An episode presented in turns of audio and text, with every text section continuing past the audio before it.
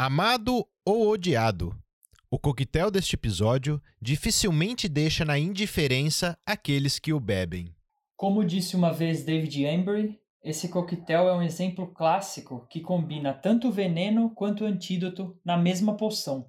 Ele ganhou até um momento particular no dia para ser consumido, e apesar do nome, ele é inofensivo. O terror mesmo vem quando o exagero marca presença. Eu sou Felipe Romano. Eu sou Gustavo Zaparoli. E a lei Stagete. Sinta-se em casa, você é o nosso convidado especial deste programa. Aceita um Bloody Mary? E você, vai beber o quê? Começa agora Barman das Horas Vagas Cultura Alcoólica para Amadores.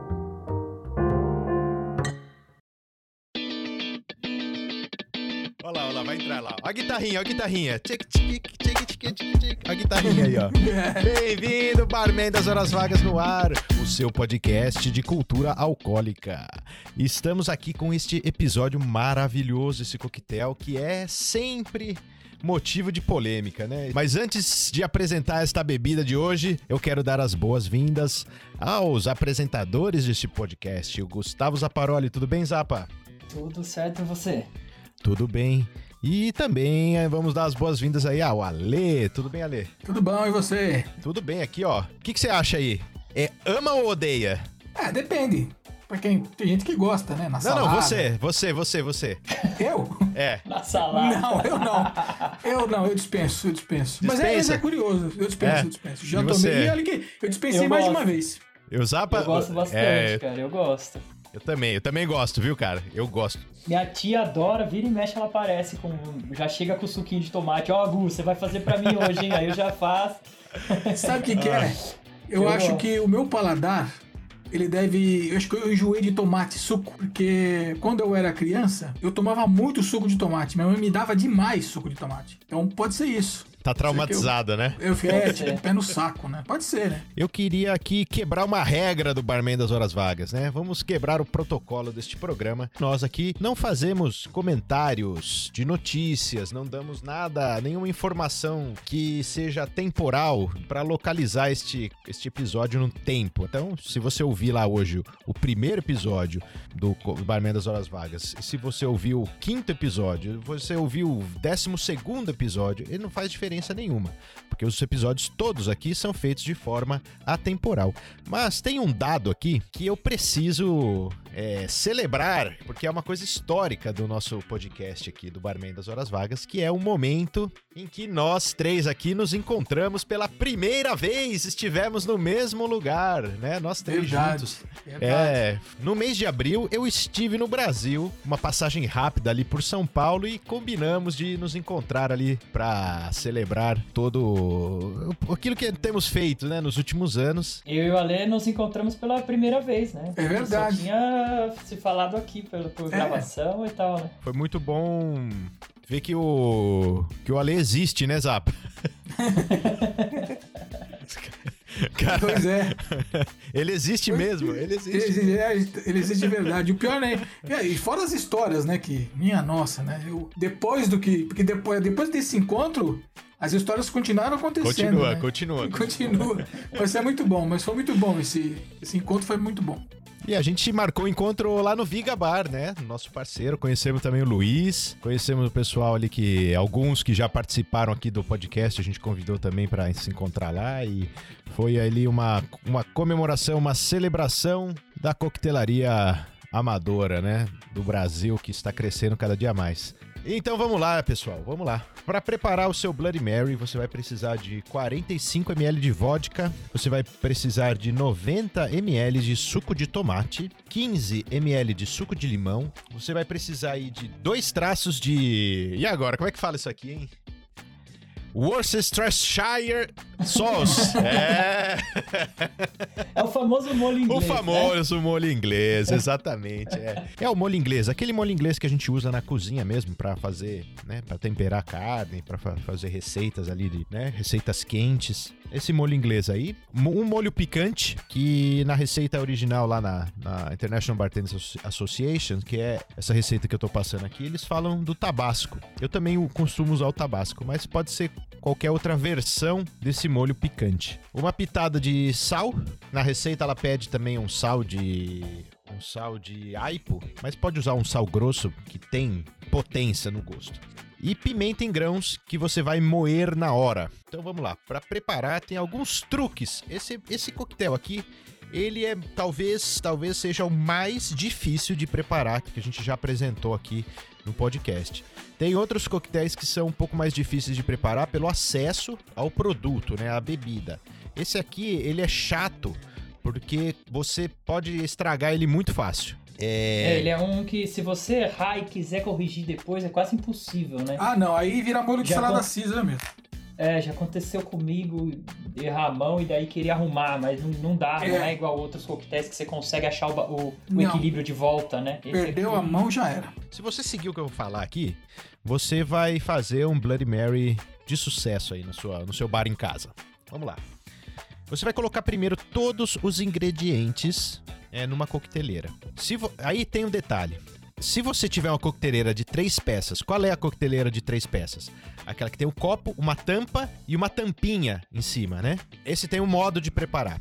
Se você tem uma coqueteleira Boston em casa, que é aqueles dois copos que se encaixam, né? Aí você tem uma outra forma de preparar.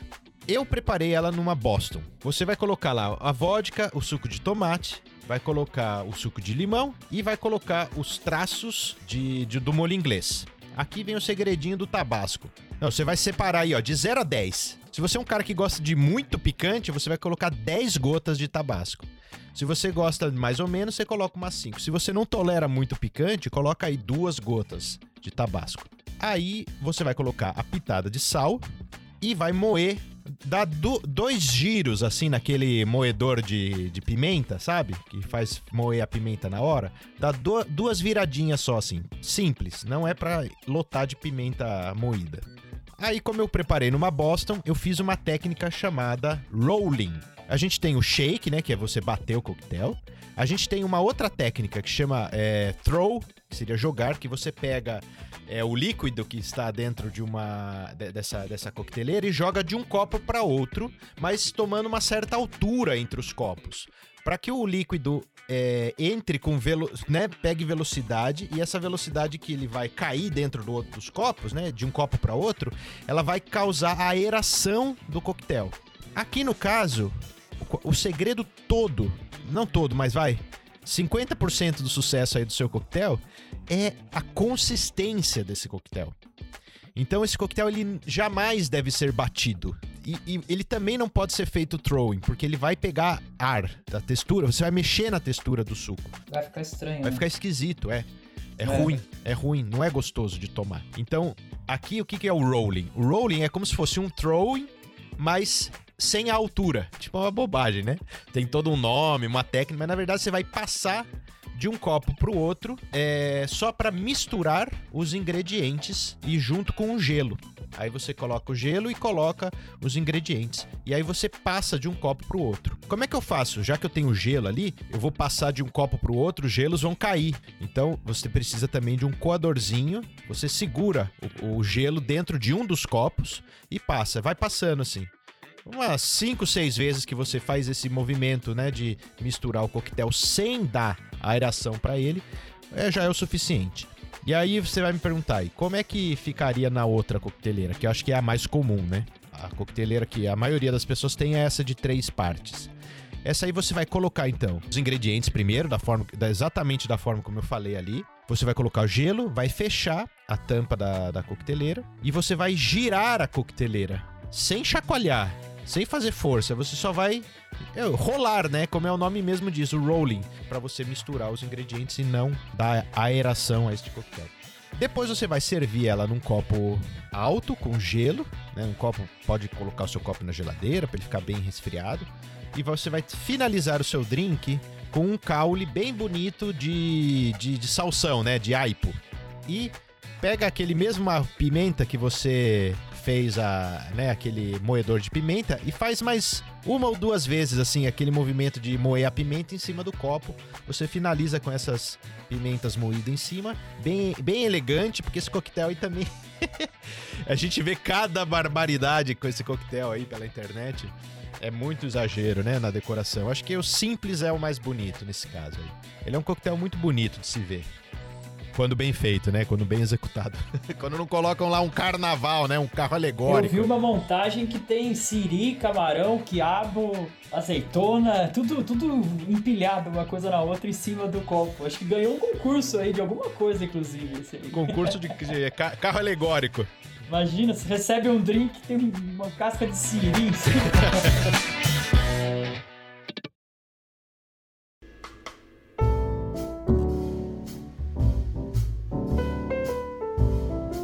Bom, como em todas as histórias de origem de coquetéis, essa não vai ser muito simples de definir quem foi exatamente o primeiro a fazer essa mistura, que é considerada por muitos bem maluca, né? Quem teve essa primeira ideia aí de misturar um suco de tomate com vodka, né? É, se a gente voltar um pouco no tempo, um coquetel não alcoólico de suco de tomate com ostras, muitas vezes temperado com limão e sal, ele já existia nos Estados Unidos desde 1800 e pouco.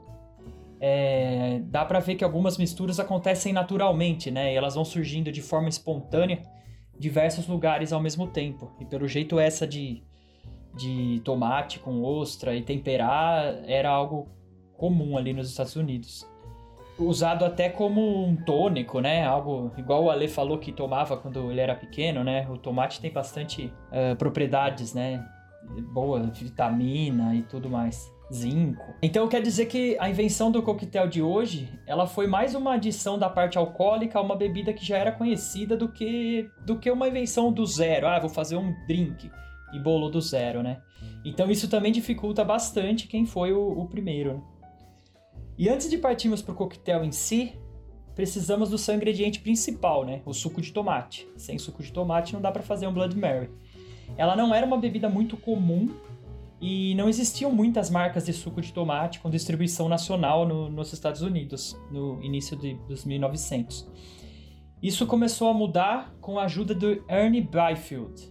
Ele era dono de vários restaurantes dos Estados Unidos, entre eles o Pump Room, muito frequentado por grandes estrelas do cinema, né? Era um restaurante bem, bem famoso. E uma vez ele tomou suco de tomate em um outro local e gostou tanto dessa experiência de tomar o suco junto com refeição que ele começou a colocar no Pump Room. As pessoas também gostaram e de repente todo restaurante tinha que ter suco de tomate no seu cardápio. Virou uma moda, né, bem, bem forte. Para se ter uma ideia, o tanto que ele ajudou nisso, em 1917 se vendia tão pouco suco de tomate nos Estados Unidos que ele nem existia um registro de quanto suco era vendido.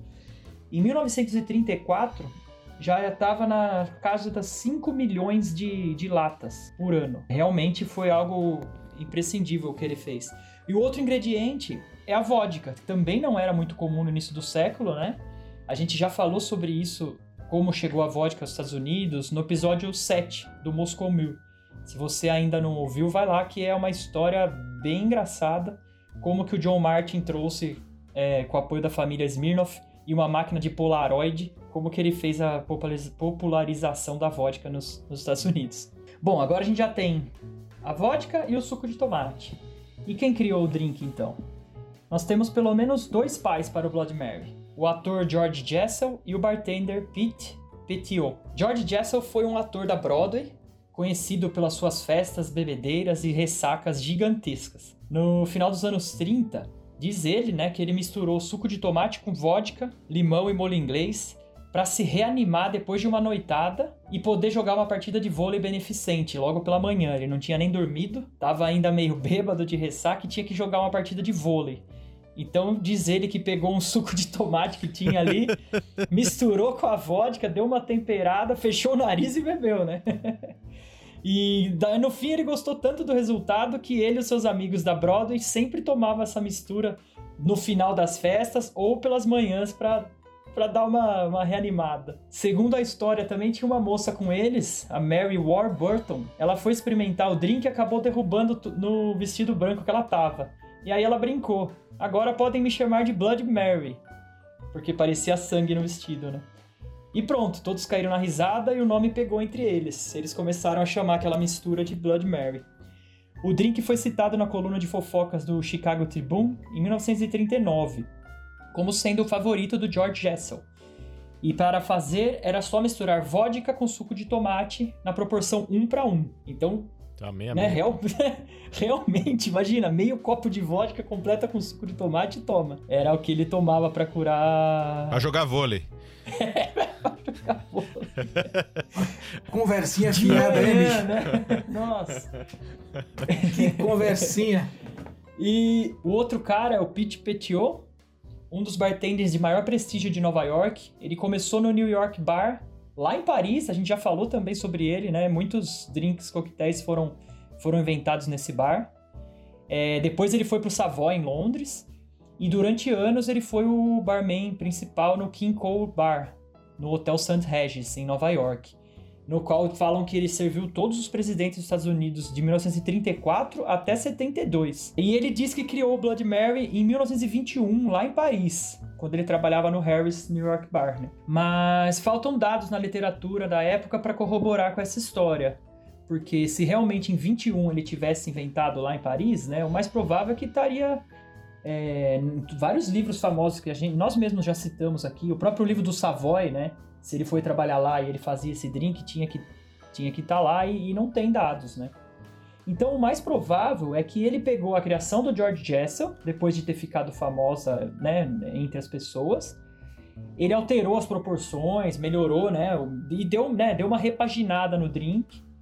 É, Com ele transformou aquela ervas. mistura num, num, num, num coquetel, né? Num, Num drink, coquetel, é. isso, isso. é. a mistura já existia, né? Ele provavelmente ele deu, ele fez o Blood Mary do jeito que a gente conhece hoje em dia. Com certeza o que ele fez foi deixar, além de mais gostoso do que só suco com vodka, né?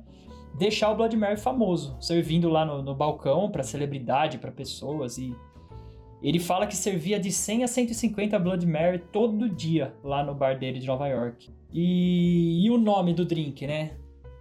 Existem algumas versões. Uma é essa que o George Jessel deu o nome por causa da amiga Mary dele, que derrubou o, o- o suco no vestido, né? O suco não, o drink no vestido. É, existe a versão de que o Pete Petiot nomeou Blood Mary em homenagem à rainha Mary Tudor da Inglaterra, que era conhecida né, como Blood Mary ah, por causa de alguns atos sangrentos que ela realizou quando, quando, quando virou É, A essa, rainha, né? essa é a versão mais aceita, né? Digamos assim, a mais difundida, vamos dizer assim. Todo mundo que pensa Blood É. Mary pensa na, na rainha, né? Pensa, é, dizem É. que o nome ele foi feito em homenagem, homenagem, né? É, é, fazendo uma referência aí à, né? à rainha. por causa da cor, né? Isso, é. E existe uma outra história também que diz que foi nomeada por, um- por causa de uma garçonete chamada Mary, que trabalhou no Bucket of Blood. O nome do bar era Balde de Sangue. Porque os É. donos jogavam água toda noite no chão pra É, limpar o sangue das isso, brigas mano, que eu ocorriam. Devia Eu prefiro essa história. Cara, É eu um prefiro lugar bem, essa um história. lugar bem familiar, imagina. Puta, devia ser um lugar um maravilhoso, balde. é, é. Os caras tinham que lavar, é, lavar o, o- o chão, né? Porque era muito tiro e facada toda noite. Nossa, é um lugar assim. Eu prefiro E essa. o lugar ficou conhecido como Balde de Sangue. E tinha uma Mary lá, é, tinha uma Mary trabalhando lá e dizem que veio daí o nome.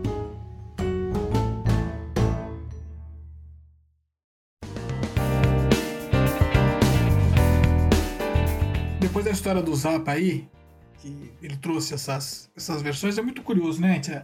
Essas versões das histórias que tentam é, apresentar né, como surgiu, etc. Quer dizer, são, são coisas que surgem, mas a gente não consegue ter 100% de certeza. Mas é, é, é interessante aqui, porque eu ia sugerir é, umas, algumas coisas assim, sei lá, do, quando você fala de, de, de, de, é, de sugestão de, é, acompanhamento pro drink, eu pensei muito em dar uma viajada, né? Voltar lá no século XVI, lá, pra tentar resgatar alguma coisa de gastronomia, mas assim, esse período aí também não é nada muito interessante. Ele é tão desgraçado quanto a história do, do Petit Petiot aí, né? Quando a gente fala da, da, da, da- da desgraça do bar. Então, o século XVI também era desgraçado, pra não falar de, de comida, que o pessoal não era muito, muito educado, né? Acho que também não tinha muita coisa interessante para trazer. É, e sugeriu o improviso também, baseado na história do, do, do George Jessel, né? Que é o, o ator aí também. Acho que essa história de curar, baseado na história dele de curar ressaca, da funcio- essa história da funcionária que se molhou com, com, a, com o negócio. Ai, você, agora eu sou Bloody Mary. Puta história furada, né, cara? Parece que construiu isso para justificar, né? Yeah. Então, assim, para não ficar nessa coisa, já ah, vou me basear aqui, acolá. Então, eu falei, pô, eu acho que. É, é, foi que nem vocês falaram aí no começo, assim. É, é, nessas pesquisas que eu fiz, assim, eu vi de tudo também, cara. São coisas absurdas, né? De aperitivo, assim, né? Tinha copo, tinha decoração com frango assado. Com... então, pizza, hambúrguer, não dá, é surreal o negócio, né, cara? Então, é, é, se eu fosse seguir por esse embalo, eu podia sugerir um espetinho caprese sem o tomate. Né? Aí você come o espetinho e toma o blood, mas sabe, não rola. Eu vou, eu vou fazer uma, uma sugestão mais, mais sensata aqui. É, o que, que eu pensei aqui? Então, é, o que, que, seria interessante? O que, que eu podia sugerir aqui para a gente acompanhar com esse drink? Eu acho que é aquilo que você gosta. Não tem muito segredo para fazer um acompanhamento legal com esse drink, não. Não tem, não tem, não tem por que se complicar. Então o que eu fiz são algumas listas que depois eu vou deixar lá no vagas.com. Lá no site vai ter tudo isso completinho, isso e outras informações do episódio. Lá você confere tudo. E lá eu vou deixar a lista dessas, dessas sugestões, mas que assim, é super tranquilo. Então, na lista 1, eu separei algumas coisas mais relacionadas a frutos do mar. Então, os próprios camarões, marisco, não, não é para colocar na, na, na, taça, né? Não, não. Não é para colocar no copo isso aí, não pode. Dizem que É- uma é das fora. primeiras receitas, eles colocavam três ostras no copo, completava Colocava. com suco, Então, temperar, e a Então. ostra ia subir, aquela boia, né? Aí você come primeiro a ostra e vira um copo de suco em cima. então, não vira. Então, a primeira lista é isso aí. Então, os camarões, lagosta, lula, etc. É... O que mais? Numa lista 2 aqui que eu acho que é interessante, você pode pegar aí vários chips, que é bacana. Então, abobrinha, mandioca, berinjela, todos eles são maravilhosos. É, os queijos, né, não tem nem o que falar, né? Você pode comer qualquer queijo com esse, com esse drink. Qualquer um. E, é, na quarta lista, acho que ela é uma coisa mais do coração de cada um, né? Você que tá ouvindo aí, consulte seu coração, seu paladar. Eu tenho certeza que você não vai, não vai se arrepender de colocar qualquer. Não, só não vai colocar no copo. Não vai colocar no copo. Mas de resto, segue o jogo. E a lista vai estar lá, vai ter uma lista bem ampla, mais completa. Aqui é mais jogo rápido mesmo. Mas é isso. Obrigado, Ale. É, realmente, esse coquetel aqui é um pouco, um pouco complicado, né, da gente fazer uma, uma introdução dele dentro de uma refeição, assim, né? Ele é a refeição às vezes, né? É, então, a gente vai falar um pouquinho sobre isso no próximo bloco. Mas antes, de, antes da gente entrar aí no bate-papo, eu queria chamar aqui de volta a este programa o quadro Beba que lá vem história, né? Esse quadro aí de sucesso aí, o primeira, a primeira história aí fez muito, é, foi muito elogiado essa inserção desse desse universo um pouco mais lúdico, né? Esse mais é, de ficção, né? Da, onde a gente vai extrapolar um pouquinho aqui essa conversa do drink e a gente vai escutar agora o nosso amigo Samuel Vidili, que é um professor, um escritor e um pesquisador, que é amigo meu e do Zapa aí, né, Zapa, de longa data. A gente Grande chamou ele Mumu.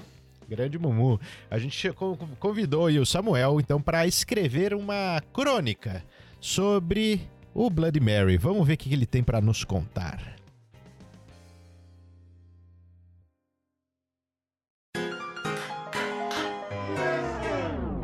Beba que lá vem história.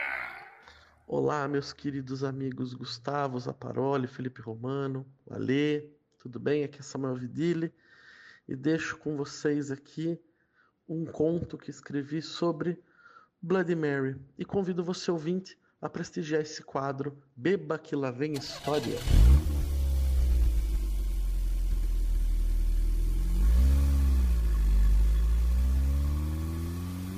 Viajo muito a trabalho, sempre sozinho, mas não acho ruim não. Pelo contrário, nada mais interessante do que nesses lugares onde vou ficar no balcão de um bar aleatório ao longo da noite, observando os tipos.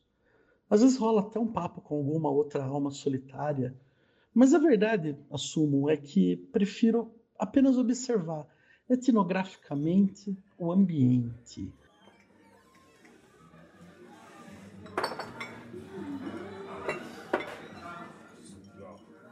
Sempre acompanhado da boa e velha dose de Campari, copo alto, com gelo, rodela de limão e água tônica. Só preciso disso para ficar feliz. Gosto de observar especialmente os solitários. Eles estão tranquilos, e não estão vestindo carapuça alguma em frente a uma bebida no balcão do bar. Estão sozinhos.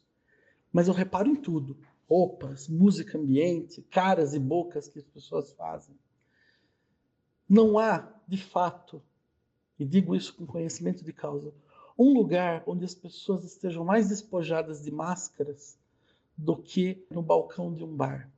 Também não há outro lugar onde elas estejam mais solitárias do que no balcão de um bar. Independente de ser um boteco vagabundo ou um bar premiado. Isso que é legal.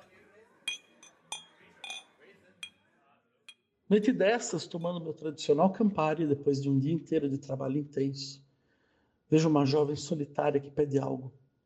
Ao ver o copo alto cheio de líquido vermelho e os olhos dela brilhando, já me admiro. Outra bebedora de Campari, viva! Mas a cor era diferente, era um outro tipo de vermelho. Chama o barman. Moço, Pois não. O que aquela moça está bebendo? Um Bloody Mary. Que nome incrível! Bloody Mary. Primeira vez que eu ouvi esse nome. E já me vem à cabeça uma dessas novelas da Globo, Cláudia Raia, pedindo Bloody Mary, por favor, e uma safata empregada, usando um uniforme, aquelas coisas que a gente só vê em novela mesmo, entregando um comprido copo cheio de gelo com a bebida avermelhada. Mas esse nome, Bloody Mary, fascinou-me, desde o primeiro momento. Entusiasta de história e de pesquisa que sou, imediatamente me lembrei da irmã da rainha Elizabeth I, Maria Tudor, conhecida como a sanguinária, portanto, Bloody, Bloody Mary, que era, como ela, ela foi chamada de maneira até um pouco exagerada pela historiografia. Seria ela a inspiração para esse nome do drink? Lembrei também da ópera do Carlos Gomes, Maria Tudor, que contava a história dessa desventurada rainha que morreu com um pouco mais de 40 anos. E esse nome foi ficando na minha cabeça, Bloody Mary, Bloody Mary, Bloody Mary, Bloody Mary, Bloody Mary, Bloody Mary, Bloody Mary, Bloody Mary.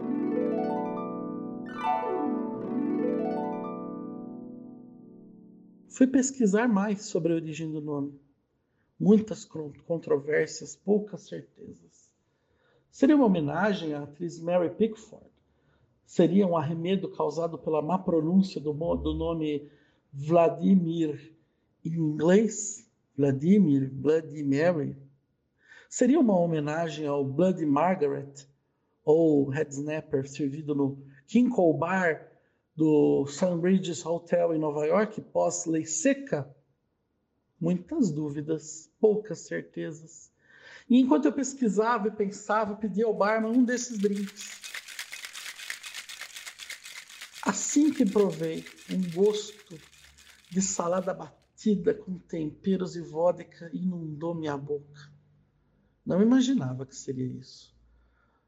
Gostei tanto do nome que nem pensei ao menos ver do que era feito o drink vermelho. É, voltei imediatamente ao meu Campari.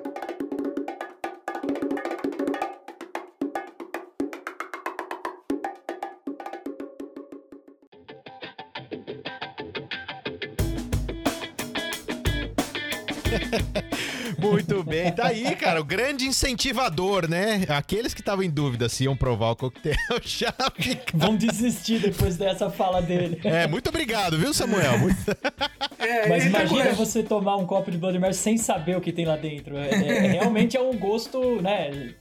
Diferente. Talvez você É. não esteja esperando, né? Sabe o que eu acho que aconteceu, cara? É que não fui, é que não fui eu que preparei esse coquetel pra ele. Se fosse, se fosse, ele ia gostar. Samuel, você está convidado aqui a me visitar e a provar um Bloody Mary que eu farei pra você especialmente, beleza, Mumu? Mas ó, vai ter um horário, um horário certo pra tomar esse coquetel aí, né? A gente falou da dificuldade, né, de colocar ele dentro, né, de uma refeição. É, esse coquetel é conhecido, né, mundo afora aí como sendo o coquetel, quase que o coquetel oficial, né, do brunch. Os brunches que são feitos onde tem bebida alcoólica, esse coquetel marca a presença, assim, né, de carteirinha, é o coquetel de carteirinha dos brunches aí, que tem toda é, já uma tradição, né, de se beber esse coquetel aí pela né, nesse horário aí entre o café da manhã e o almoço. Já provaram algum coquetel aí em brunch? O, é, eu ia falar esse e o a mimosa, né? São bem clássicos de, de brunch, né? Que é, é champanhe com suco de laranja, né? Vocês acham que é um perfil? Você acha que é o perfil do cara que toma o mimosa, toma, toma o, o, o Bloody Mary também? É, ou não, acho que não. seria uma opção, assim, né? Então, É. pra quem. É paladar, né? É. Você já. Você gosta de brunch, Ale? Ah, da refeição não. A refeição sim eu gosto, cara. Eu acho. Eu acho, a, pra mim, a principal. Eu A gente aqui. É, a gente Quando tem. tem isso, tipo, eu esqueço do resto. É. Café da manhã colonial, né? A gente aqui no Brasil Isso. costuma chamar mais disso, né? Que você vai lá e fica comendo tudo que tem normalmente numa fazenda ou qualquer coisa assim. É, eu gosto, gostoso. Eu gosto Ah, bastante também. Aí se torna a principal porque eu, eu esqueço do resto, né? Você esquece do É, almoço. Não vai almoçar mais depois, né? É, você pode até lembrar da janta, mas. Eu não sou aqui o Ale pra dar sugestão de harmonização, mas assim, ó, pega qualquer prato de brunch. Ele combina muito bem com, com o Bloody Mary. Você pode, sem medo de errar, sem medo de errar, você pode introduzir o brunch ali no. O, o Bloody Mary no- nesse ambiente do brunch aí, você tá, tá, tá Pô, mas você lugar fala pra-. Mas você fala pra trocar o café com leite ali, o chá, o suco por um Blood Mary? Ah, eu falo, cara, com certeza. Mas assim, sem medo de errar, sem medo de errar. Combina bem com, com Combina, mexido, combina- combina bem, com- combina bem.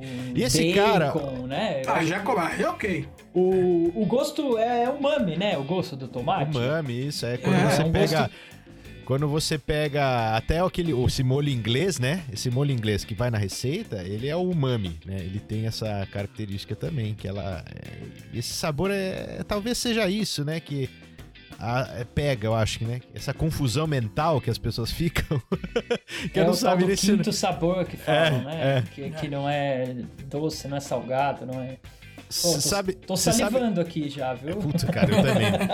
Você sabe da onde que. de- desde quando que existe o brunch? Isso- Não. Isso aí não, não é uma moda muito nova, não, cara. Isso aí veio de. A primeira vez que essa palavra foi é, grafada, né? Foi um escritor chamado Guy Beringer. Um escritor inglês que escreveu no, no jornal. Que, ó, cara, é, tá, tá bem ligado aí a história do cara que ia jogar vôlei lá depois esse, ele tinha muita dificuldade pra lidar com a ressaca no domingo de manhã. Ele falava que passava altas noites assim no, né, no sábado, noites de festa, noite de bebedeiras e tudo mais. E ele sofria, cara, que esse o período do café da manhã é, encerrava muito rápido pra ele, né? Ele não aguentava acordar cedo, então quando ele acordava, toda coisa ali já tinha passado, já, já, né? Já tava todo mundo já rumo, rumo ao almoço, né? E ele escreve, então, nesse ano de 1895, uma coluna lá no, no jornal falando é, brunch, dois pontos, um pedido, né? Então ele tava solicitando à sociedade que introduzissem essa, essa nova refeição, que seria então uma mistura, né, do brunch, que seria um breakfast com lunch, né, uma refeição que não é só uma refeição que é localizada entre o café da manhã e o almoço, mas é uma refeição que substitui o café da manhã e o almoço. Por isso, Ale, você tem toda a razão de esquecer o resto. porque, É, porque- o brunch é pra isso É. mesmo. É. né? Não tem nem como. Por que a pessoa seja ali. Né, tenta se conter, ela não vai conseguir, porque vai ter bolo, vai, vai ter um monte de coisa, cara. Então, e aí ele falava assim que o café da manhã é uma refe... né, na ótica dele lá, né? Ele falava assim, a experiência dele dizia que o café da manhã era uma refeição silenciosa e burocrática, que era algo que você tinha que fazer, mas assim, as pessoas nem se conversam. e que o brunch, a, a- qual que era? Era É, tem a, razão. a, a- a- a- o, o favorecimento da, do social. É isso que eu ia falar, é brunch- um evento social, né? É. O brunch é um É, evento. é. Você vai brun- conversar, você vai pra Isso, interagir. é, ele vai né? pra interagir com as pessoas. Tá? E ele ficava muito feliz por causa disso, porque é, no final da coluna dele ele já coloca isso. Que é. Ele termina a coluna dele falando isso. É. Whisky e cerveja podem substituir o café e o chá. então acho que ele, na verdade, ele revela a motivação dele, eu É, acho. Chocolate bebendo, né? É, Era isso que exatamente. ele queria. E talvez não fosse aceitável ele beber no café da manhã, então ele Talvez, queria um é, outro...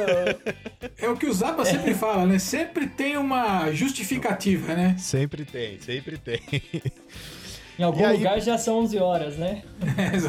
É, em algum lugar do mundo, é. E você conhece, conhecem outras versões desse, desse coquetel aí? Porque assim, a receita que a, gente, que a gente passou aqui é uma receita, a receita clássica, né? Mas esse coquetel aí, se você for procurar na internet, você até fica confuso, né? De tantas receitas que tem aí. é, apresentando esse coquetel de uma maneira. Eu não digo nem na parte né, da decoração, que a gente já falou aqui. Mas assim, a própria receita mesmo, né? Do coquetel. Sim. Eu sei já, que você já coloca variou? tequila, né? Se fizer com tequila, eles chamam de Blood Maria, né? De Maria, aí você acertou. Ou cara, na- vampiro, né? Eu, Eu já prefiro- chamarem de vampiro. Eu prefiro Porque- Blood Maria. Prefiro Blood Maria. Por que, que é, que acho vampiro? que. Não, vampiro, a palavra. Pra quem fala inglês, acho que é mais é diferente. Vampiro é uma palavra do espanhol, né? Não, sim, mas por quê? Por causa do sangue, né? Do sangue, Ah, é, por causa ah, do sangue tá, tá. mesmo. E é uma palavra que eles devem achar engraçada, sei lá, né? Vampiro.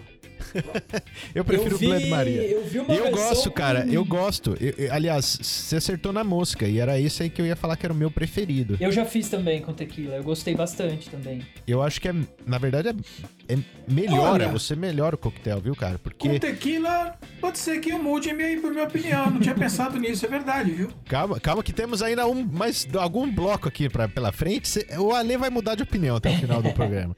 Eu vi Ó. uma versão com saque e wasabi também. Ah, é? Como é que chama? Deve ser. Não, não vi, não tinha um nome. Sei lá. Ah, já, já começa a orcutizar o mas drink mesmo, né? trocar por saque e, e em vez da pimenta colocar o wasabi. Ah, acho que segue a mesma linha, né? Segue, É, segue. é, segue, É, segue. Você muda, você muda, muda a picância, muda. É, é, tá, tá dentro. Tem, é- isso não é, não é uma substituição, né? É um outro coquetel que também é feito com suco de, de, de- de tomate e cerveja. Você conhece? Você que gosta de cerveja? Conhece não, isso aí? esse não. É, Não. é um, é um coquetel mexicano chamado michelada. Michelada você faz com cerveja, Gelada tem, to- tem suco de tomate? cerveja e suco de tomate. Ah, eu não sabia não.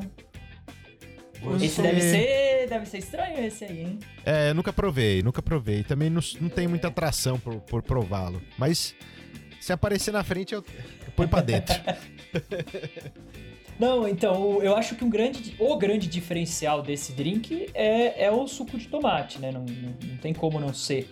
Tanto pelo gosto que o tomate traz, que é esse gosto do umami, né? Esse gosto ah, quase salgado, né? Não sei explicar direito que gosto é esse, né? Gosto que tem nas algas do mar, né? Gosto do tomate, né? E então também é, é tomar bastante cuidado com o suco que for pôr, né? Ou fazer em Ah. casa, né? Ou você Uma fazer coisa. o próprio suco com, com uma lata de tomate pelado, dá pra amassar e fazer, fica bom. Ou comprar uma marca boa, né? É porque Isso isso aí. interfere diretamente no resultado, né, bicho? Até se É. for fazer o suco em casa, né? Qual, qual que é o risco desse, desse coquetel aí, é, o- com o tomate, né? É você acabar fazendo uma, um gaspátio, né? Uma sopa fria. Exato.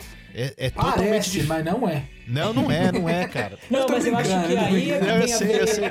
Eu sei que você tá brincando, mas tem, tem muita gente que, que já que, que pensa que é isso porque o, a- provou é ruim, né? Provou É isso que eu ia é, falar. é. A consistência que você falou na receita interfere muito. É. Então, quem, gente, quem vai inventar de fazer com extrato de tomate, não vai dar certo. Nossa, horri- não, não dá, não dá. Polpa, né? Com polpa de tomate. Não, não é, não é assim que É, faz, não é. né? Tem que ser suco. E suco, É, um é, suco bom. exato. Suco E de, qualidade. É, tem que ficar, ficar, ficar claro isso, né? Porque senão a pessoa pega qualquer coisa, ou um pomarola, e vai fazer. Mistura um... com água, né? E fala que é o suco fica dela, um né? Ah. Mas é, isso é verdade. Tem, tem que ter um cuidado muito.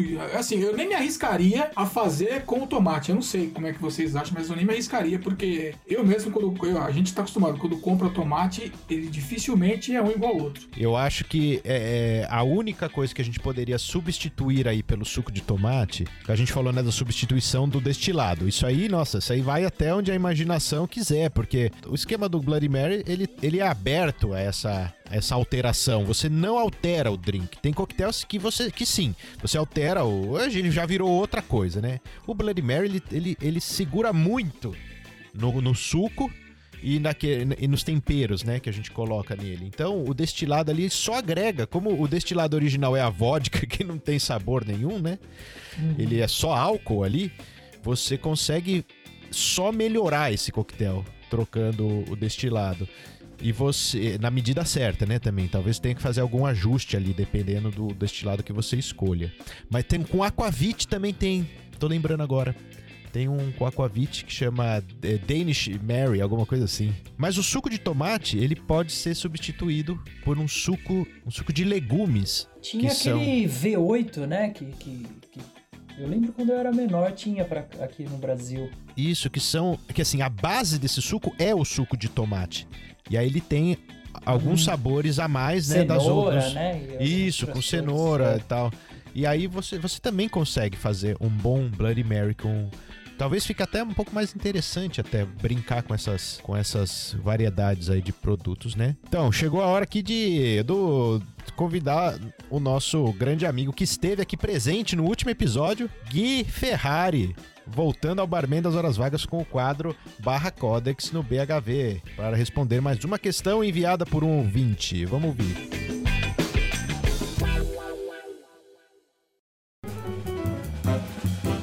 Codex no PHV. Apresentação: Guilherme Ferrari.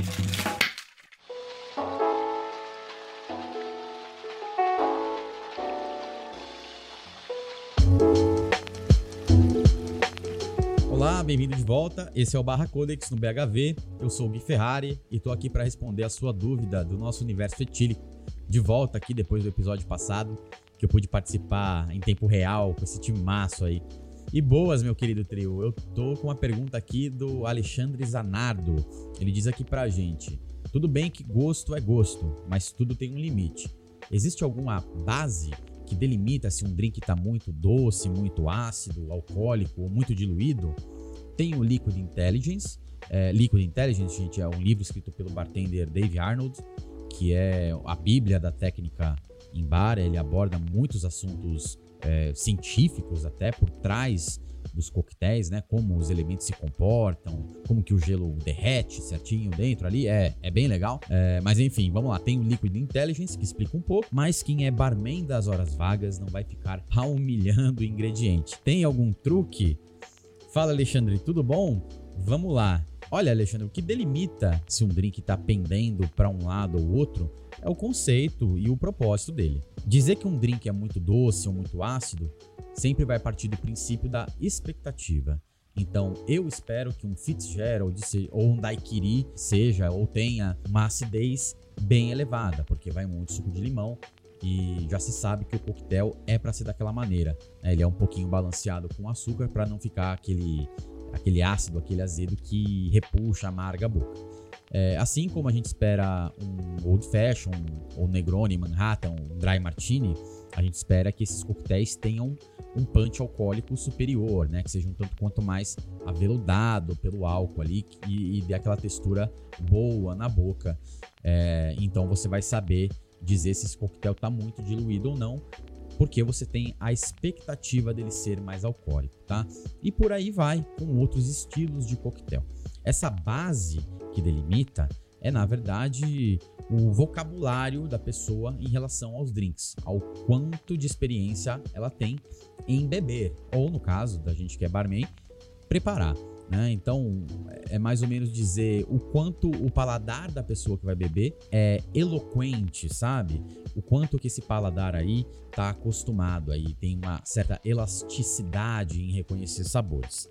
Dizer que um drink tá muito isso ou muito aquilo vai de paladar treinado e conhecer o que está bebendo. Por isso a importância de canais de informação como esse aqui, como o podcast do BHV. E aí, como você realmente disse, tem algumas literaturas técnicas, como o Liquid Intelligence, é, que ajudam a formar e desenvolver essas a, habilidades. É, o Liquid Intelligence ele é um livro realmente muito técnico. Eu acho que ele é 100% voltado ao profissional de bar, Mas é, para quem se interessa em se conhecer, de repente até não vai é, exercer a profissão, mas quer saber a fundo é, como essas coisas funcionam, eu recomendo a leitura. Porque apesar de ser informações técnicas para profissionais, o Dave Arnold, o autor, ele consegue traduzir tudo isso numa linguagem é, mais simples. Para quem de repente quer conhecer um pouco mais de coquetelaria em relação a, a, a receitas e tudo mais, não recomendo muito não. Para quem quer saber um pouco mais de técnica, diluição, níveis de açúcar e concentração alcoólica em coquetéis, com certeza vale é, pelo menos uma olhada por cima, tá? Mas é um livro bem específico para profissionais. Eu recomendaria então algo mais como uma coletânea de receitas que também traga um pouco do básico de destilados para agregar na leitura. Tem um livro ótimo que acho que faz um é quase que um mix desses dois mundos, né? Que traz muita receita, mas traz um tanto quanto de técnica também, que é o Joy of Mixology. Foi o primeiro livro que eu peguei para ler, mais voltado para a área. E o Joy of Mixology, o autor é o Gas Regan, foi um bartender assim lendário, tem até uma bailarina é feita pela Cocktail Kingdom, que é o, o molde do dedo do Gas Regan para mexer Negroni. É, e era um cara assim hiper mega querido no mundo todo. Nesse livro ele traz muita história. E depois, um pouco mais tarde, ele fala sobre estrutura de coquetéis, sobre receitas, é, como que os vermutes começaram a aparecer na coquetelaria e também o uso de licores para compor a parte doce do coquetel. E aí, Alexandre, sobre truque, olha rapaz, truque não tem não, viu? Existe sim o estudo e a prática que vai levar qualquer pessoa à excelência. Agora, dica a dica tem de monte, é só ouvir o BHV aqui que dica tá sobrando, poxa. Mas ó, eu vou dar algumas aqui de lambuja, tá? Que geralmente funcionam para fazer um bom coquetel em casa. A primeira é o gelo. Para mim, o melhor gelo é aquele da forminha de silicone que vem com tampa, tá? Eu vou falar aqui do gelo para fazer em casa, tá, gente? Porque no bar é a gente usa a máquina para produzir o gelo em, em larga escala é, então, esse gelo da forminha ele tem um tamanho ótimo para ir na coqueteleira, para bater coquetéis e também para servir no copo. E aí, por, o, por essa forma ter tampa, é, o gelo não pega gosto nem cheiro de coisas que estão no freezer. Porque no freezer da gente, o freezer de casa, tá cheio de alimentos, né? É onde a gente guarda os nossos alimentos. É normal é, é, o nosso gelo pegar um pouquinho de gosto, cheiro ali do freezer. Agora, se você tem um freezer em casa é, dedicado a produzir gelo, é, ou de repente não mantém alimentos congelados ali, dá para utilizar a forminha sem a tampa mesmo, sem problema. A segunda dica é deixar os seus ingredientes um pouquinho na geladeira também antes de usar, porque assim você vai conseguir controlar melhor a diluição do teu drink, seja ele batido ou mexido. Então, já que a gente está falando de Blood Mary no episódio, é, se você quiser fazer o seu suco de tomate e já temperar ele e deixar ele na geladeira para depois fazer o drink, é super válido. Vai ajudar muito na diluição do teu coquetel e manter ali aquela textura do suco de tomate durante o drink inteiro. Outro fator importante vai ser o seu mise en place. Mise en place quer dizer, rudemente assim, é, coisas no lugar, né? O lugar é, em, em, que as coisas devem ficar. Então, é a maneira que você prepara o seu ambiente para fazer coquetéis, já determinando ali lugares e sequências para suas garrafas, para seus ingredientes, para seus copos, né? E falando em copo, se você quiser deixar o seu copo, a sua taça no freezer também, pode colocar que é só sucesso. Vai ajudar a manter seu coquetel mais geladinho, diluindo menos enquanto você bebe. Nessa hora de executar o drink, quanto menos bagunça, melhor. E a última dica é ingrediente de qualidade, Alexandre. Vai fazer um sour que vai bastante suco de limão? Compra um limão bonito, que seja orgânico, né? Lave bem suas frutas antes de espremer ou fazer xarope. É, a gente sabe que a fruta, quando vem do mercado ou, ou da central de distribuição aqui em São Paulo, é o, o, o CEAGESP, né? O CEASA. É, vem dentro de caminhão, em caixas, enfim, pega muita poeira, um pouco de poluição. É, se não for orgânico, pode ser que é, tenha um uso ali de, de algum agrotóxico, então é importante é, lavar essas frutas, tá? Mesmo que você vá levar essa fruta a uma fervura, lave bem a fruta, ou se você for usar só a casca, aliás, se for usar só a casca da fruta, mais ainda, né? Lave melhor ainda, porque se isso vai dentro, diretamente dentro do copo, pode causar ali alguma insegurança alimentar. Então, em relação ao seu ingrediente, Quanto mais fresco, melhor. Alexandre, é, eu digo tudo isso porque a gente conseguindo é, fazer esses coquetéis e ter essa experiência em casa já ajuda a ter parâmetro para quando a gente pedir um drink no bar. O paladar da gente é algo que precisa sempre estar tá, é, em treino, né? Sempre precisa estar tá em prática. E uma coisa eu te garanto: o paladar ele nunca retrocede, ele é sempre, sempre adiante. Então, se em casa você já sabe o gosto da framboesa mais fresquinha, ou do suco de limão, do suco de laranja tirado na hora, no bar você vai saber se aquele drink ali que tá indo para tua mesa, que tá indo para tua mão, em que patamar de qualidade ele tá. Aí você começa a conseguir identificar se tem um limão oxidado, né, se tá muito diluído ou não, né? Porque se na tua casa você fez com a tacinha gelada, com o gelo tirado do freezer na hora, conseguiu controlar bem toda essa diluição, se no bar você pedir um coquetel e chegar mais ou menos, você já tem essa referência do que, que é um drink muito bem executado, né? Você já tem essa referência de saber se a coisa tá legal ou não.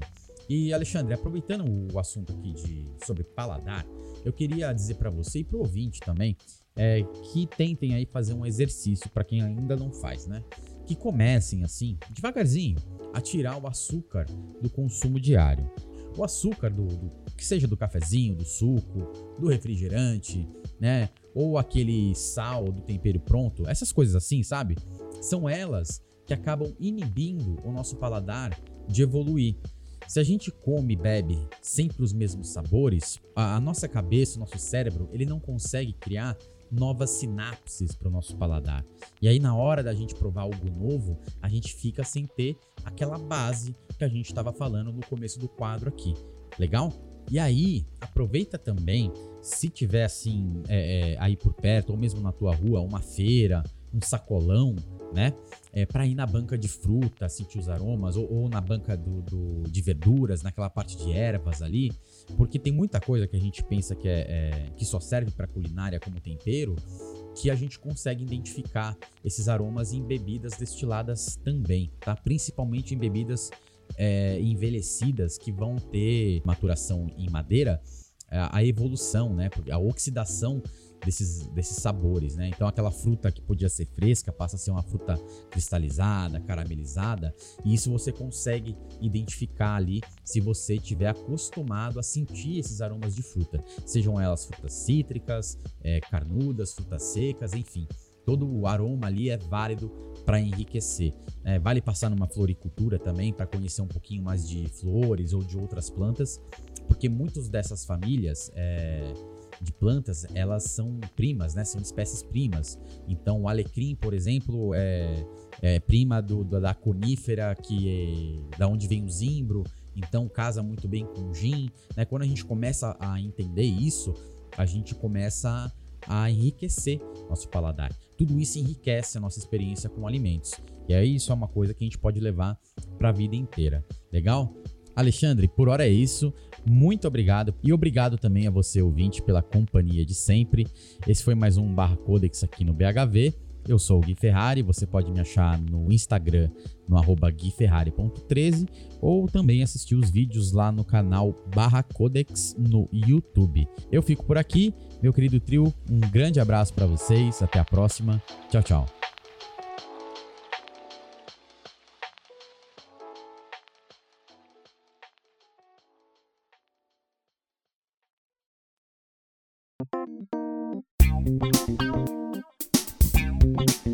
Muito obrigado, Gui Ferrari. Realmente, olha só, mais uma aula aí, né? Um, toda uma ciência, né? Apresentando a ciência que tem por detrás aí de toda a coquetelaria. Quem pensa aí que é só dar o louco aí, sair misturando bebida aí para jogar vôlei, não é assim não, cara. Não é assim não. Já tá aí, né, o, o, o pitch aí que fala para nós que a diferença entre misturar qualquer coisa e fazer um coquetel aí é, é, é enorme, né? Eu quero agradecer ainda mais ao Alexandre Zanardo que mandou essa pergunta e que suscitou essa resposta cheia de conhecimento aí para agregar e enriquecer o nosso repertório.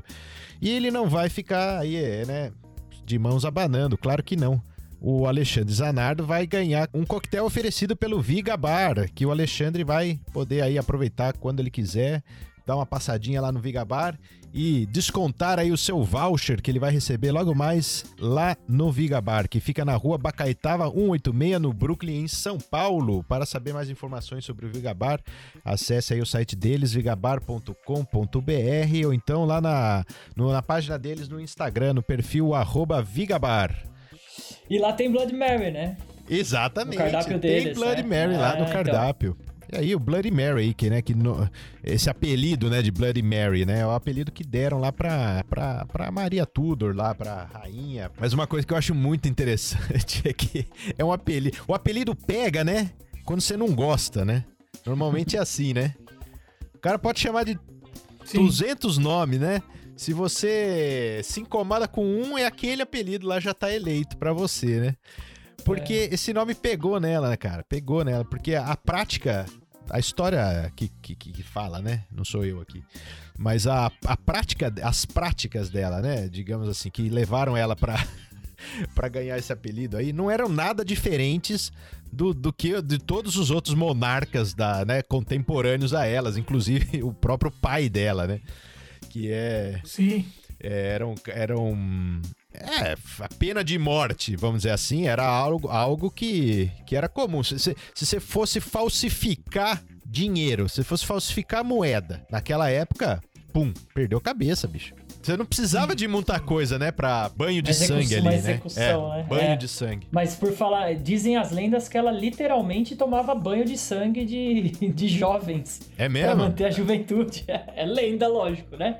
Mas diz que ela sim. enchia a banheira de sangue de jovens, meninas novas, pra ela ficar sempre É, a Bonita. fonte, fonte da juventude? fonte é? da juventude. Isso, Ah, era. É, tinha que tomar o Monkey Gland, pô.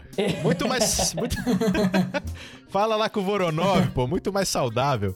Tem uma, uma coisa dela aí que, assim, ela, ela ganhou essa fama, mas existem, existem, just- existem pessoas que defendem a reação dela, a tudo isso que acontecia na época, né? E, e a quem. Existe a ótica de quem tava de fora e de quem tava vivendo ali dentro a situação. Mas é muito curioso, né? Isso que você falou, ela foi uma azarada, né? Porque ela não fez nada diferente, não. Ela seguiu o protocolo. Morreu muito nova. Muito nova. 42 anos, acho que é isso, muito nova. Mas enfim, é, naquela época viveu bastante, 42 anos, né? Vocês assistiram aquele seriado? O Zapa que gosta de seriado aí, o não, The Tudors? Tudors, É. né? Não, nunca vi. Tava pensando nisso, mas eu não. Nunca vi, não. Já viu? Não. Falam Eu muito bem, né? Falam muito Ele bem. foi um, foi um seriado, pelo que eu me lembro, um seriado bem longevo, assim, né? Várias, Foi, é. várias é, temporadas e tudo mais. Foi, foi. Mas é tudo, tudo é propaganda também, né? Enfim, vamos lá. Você falou, Zapa, que do caminho dessa popularização, né, lá na história, da popularização do Bloody Mary. Eu gosto da ideia de pensar que esse coquetel nasceu no na França, sabia? A gente não tá aqui defendendo nenhuma tese, né, mesmo porque as nossas, as nossas Uhum. condições de fazer uma pesquisa realmente investigativa é, são limitadas aí até onde o nosso sinal de internet chega, né? Pois é. Mas eu penso que o dentro dessas opções aí da, do nascimento desse, desse coquetel, eu gosto de pensar que o que esse coquetel nasceu lá, na, lá no Harris New York Bar. A gente falou bastante desse bar lá naquele episódio do Sidecar, então eu queria agora deixar um espaço também para continuar essa história, né? Que ele sendo, né? Vamos assumir que ele nasceu lá e levou esse coquetel para Nova York, ele se desenvolveu nesse outro bar que talvez seja o bar, né? Realmente referência, né, pro, pra história do Bloody Mary, a mais até do que o Harris Bar, que é esse Sim. bar do King Cole Bar, né, do, do hotel, como é que chama hotel lá? Sun, Hotel San Regis, Nova Sun, York. Sun Regis de Nova York. Isso. Eu, eu não, não fui lá, né? Nunca fui lá. nunca, nem, nunca nem pisei em Nova York. Mas eu, olhando fotografias desse bar, tem uma coisa que é muito emblemática dele. Que ele tem uma pintura, um mural, numa, numa parede. Logo quando você entra no bar, você vê uma parede enorme que tem uma pintura mural ali. E eu fui tentar descobrir, né, de quem que era essa. Quem que tinha feito essa pintura aí, né? Pra de repente fazer uma indicação aqui no programa. Tá tentando en- encontrar conexões, né, entre esse, esse coquetel e a arte. E achei aí esse É, não é tão difícil, né? Não é que eu tô garimpando aqui descobrir nada, né? Você só botar lá, você, rapidinho você vai achar quem que é o cara que pintou esse. E tem uma história bem, bem curiosa com esse painel que tem nesse bar aí. Ele, ele foi feito por um, por um ilustrador chamado Maxfield Parrish. E esse ilustrador, é, é, eu não sei porquê, cara, mas essa, a temática, né, da, da, da embriaguez, ela sempre tá voltando nesse, nesse episódio aqui, né?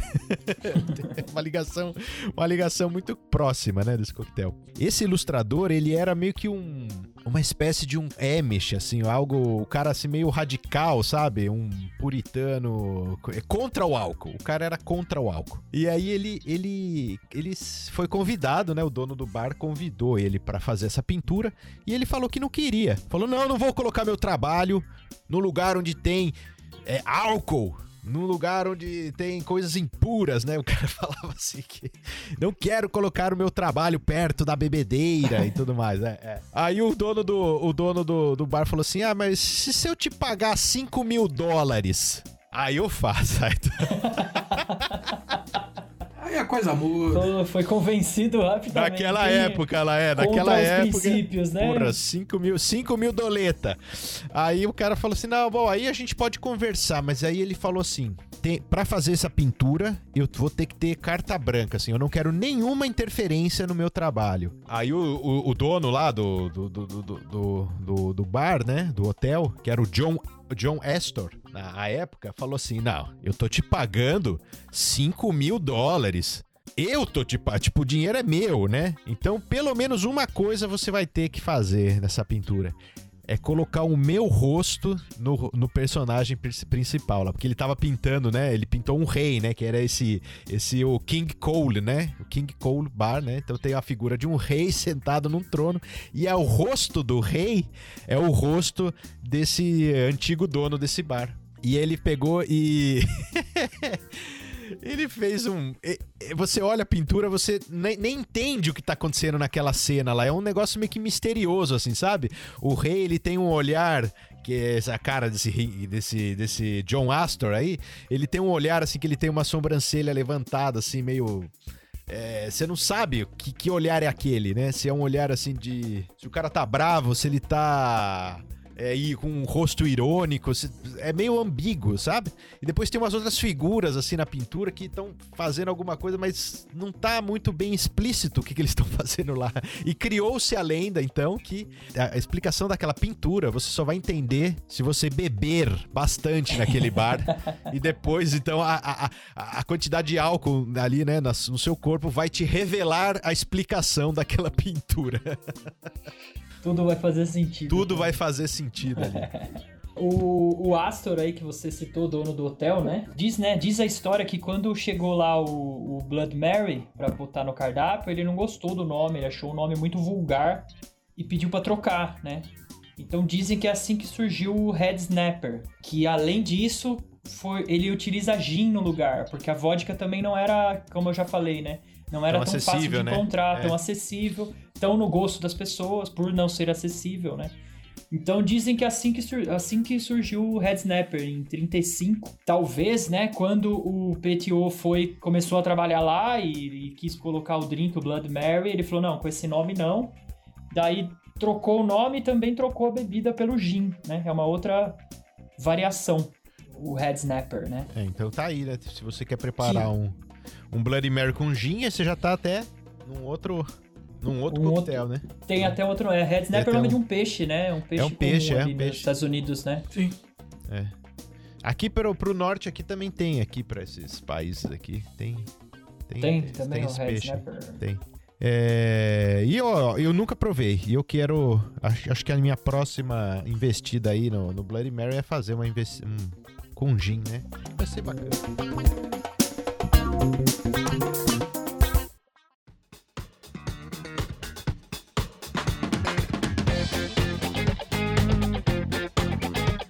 E chegando ao último bloco deste programa, Bloody Mary. E aí, mudou, trocou de opinião ou não, hein, Ale?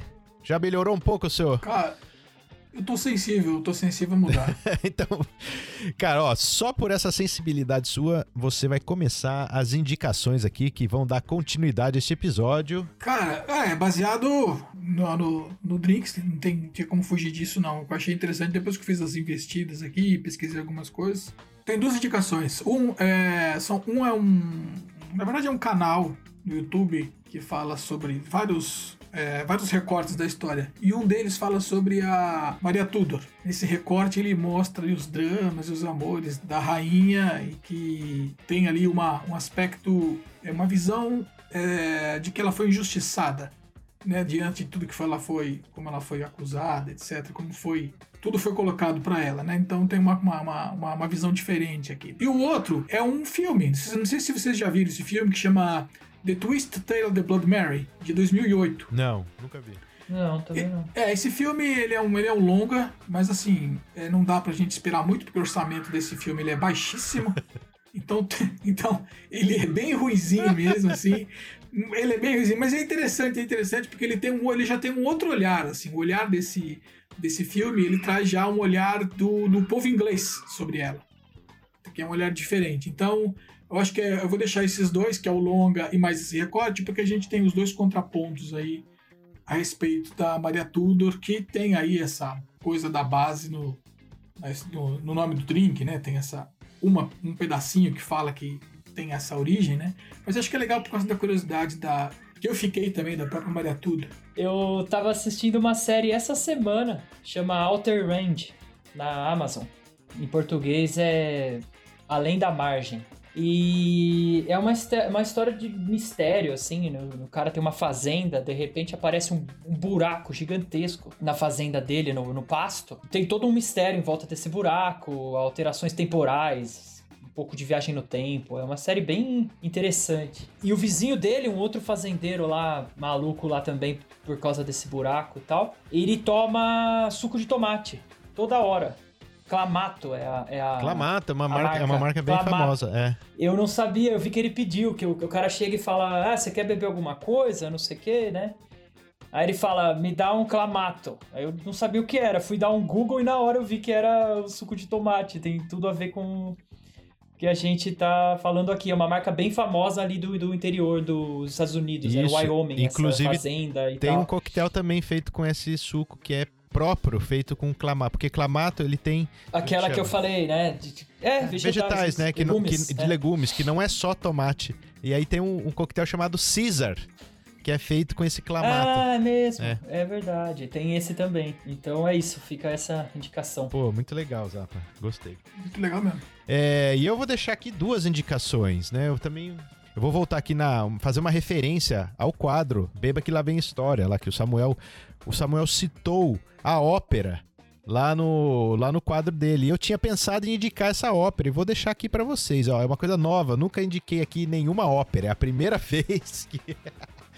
que o Barman das Horas Vagas vai indicar uma ópera, né? É uma ópera chamada Maria Tudor, de 1879, escrita pelo Carlos Gomes, brasileiro, né? Compositor brasileiro aí de Campinas, aí natural de Campinas. O Carlos Gomes aí fez essa ópera aí em quatro atos. É, no YouTube tem um vídeo feito, mas é um vídeo meio velho, né? Meio antigo, assim, ele não tá numa boa qualidade, mas ali dá pra ter uma ideia, né? Quem quiser pegar também essa, essa ópera é, no streaming, né? Dá pra ouvir ela você consegue achar em outros lugares, né? Não só. Aqui o bonito de ver a ópera é ver você ver a encenação, né? Não só escutar a música, mas você vê ali os atores em cena e tudo mais. A gente vai deixar lá no nosso site também, no barmendashorasvagas.com. É, e a minha outra indicação também é um filme. Quando a gente pensa em sangue, né? Em blood, quem, quem que vocês lembram? Tarantino. Tarantino, grande. não tem como, Kill né? Bill é, aquela, aluguel, aquela né? sanguinolência, né? Cômica, né? Aquela violência cômica da, da forma como ele apresenta ali, né? Você olha, uhum. eu pelo menos assisto os filmes, não tem como você não dar risada, né, cara? Porque é tão absurdo o negócio, assim. É aquela uma coisa misturada meio que de quadrinhos, né? Uma linguagem meio que de quadrinhos com com cinema trash, né? Tem uma coisa assim que, que eu acho muito bom, cara, do filme dele, dos filmes dele, né? E tem um filme chamado é, Once Upon a Time in Hollywood, Acho que chama Era Uma Vez, né? Em português chama Era Uma Vez em Hollywood. Era uma vez. É. Esse... Ele é de 2019. Ele é um filme um, um, pouco longo. E ele tem uma cadência também um pouco difícil. Não é todo mundo que gosta de assistir esse filme, né? Eu já percebi isso conversando com umas pessoas. Mas é um filme muito bom. Ele é um filme que. Que ele é baseado numa história real, de uma invasão lá de uma casa lá em Hollywood, de uma, do, do, do Polanski, que também, né, um famoso aí diretor de cinema, que houve um assassinato ali e tal. É o Charles Manson, né? Manson, que, que fazia essa... É, é a família Sim. dos hippies essa, lá. Isso, Manson, essa, né? essa seita hippie lá e tudo mais, que moravam num rancho. Então ele pegou essa história... Isso e fez uma história fictícia em cima dessa história. Então, ela, ele é estrelado pelo, pelo, pelo Leonardo DiCaprio e pelo Brad Pitt. O Brad Pitt, no filme, o Brad Pitt é o. O dublê. É o dublê. dublê do, do, É o dublê do Brad o Brad Pitt, o Brad Pitt é o dublê do Leonardo DiCaprio. E ele está ali no final da carreira, tem todo o drama ali, né, do cara. Mas é um negócio assim que o filme tem, tem umas cenas, é, a fotografia dele e, e- e a direção de arte é fenomenal, assim, você A atuação dos dois também, Também tá muito Não, boa, Os né? dois juntos é, Tá fora de muito série, eu bom. acho. tá, tá muito bom, tá muito, é um filme muito bom, um filme muito bem feito. E por que que eu escolhi E este? sabe o que é legal saber? Que o, a Sharon Tate, ela existiu e foi morta pelo, pelos Manson. Sim, sim. Na realidade, ela. Então é até bom saber isso. Olha não, não, não, é o contrário de spoiler. É bom saber isso pra assistir o filme. É importante, vai te ajudar Conectar, a né? gostar do filme, a conectar, a te deixar tenso nas horas que precisa, sabe? É. Eu fiquei sabendo disso depois. Então aí eu passei a gostar mais ainda do filme quando eu fiquei sabendo que a Cheryl Tate existiu e, e- e ela, ela é feita pela Margot Robbie, né? no filme. Isso, isso mesmo. E foi essa, e ela na vida real foi assassinada pelos, pelos seguidores do, do, do Manson. E, e- por que, que eu es- eu escolhi este filme? Eu podia ter escolhido qualquer outro filme sanguinolento, né? Do, do Tarantino. Eu escolhi esse filme porque na primeiríssima, ali logo de cara, quando aparece ali o, o Brad Pitt, ele tá tomando um Bloody Mary. E o Bloody Mary é um detalhe muito, assim, quase que insignificante, mas muito especial, porque o Brad Pitt ele é acusado o filme inteiro de ter matado a esposa. Só que o Bloody Mary aparece na mão dele, aparece na mão da esposa. A esposa também bebe o, o Bloody Mary na, na única cena que ela aparece ali. E depois, mais pro final do filme, ele também bebe um outro Bloody Mary no avião. Dizem que o, o Bloody Mary é quase como uma, uma resposta para essa acusação se ele matou ou não a esposa. Então assista o filme lá que vocês vão perceber esses pequenos detalhes. Tem outros coquetéis também. Esse filme é cheio de coquetéis. É muito bacana ver a. Ele faz um whisky sour, Faz né? um whisky Depois sour. ele frozen margarita. Tem um bastante Mint Julep. Que é o nosso É, episódio aqui, verdade. o próximo episódio. Al Pacino tá nesse filme também. Ele Tá. pede uma dose de conhaque lá. Então, tudo. Você falou da- das risadas, cara. Eu acordei o pessoal aqui em casa de tanto que eu ri na sala naquela cena final. É, eu também. Então a gente vai ficar por aqui, ó. E eu vou deixar. Eu sei que você não vai ouvir a ópera lá. Você vai assistir o meu filme. Então eu vou deixar a ópera aqui pra você ser obrigado a ouvir a ópera da Maria Tudor. Vamos terminar esse episódio Boa, boa. ouvindo a, ouvindo a ópera de Carlos Gomes. Falou, pessoal. Um abraço, hein? Até a próxima. Até a próxima.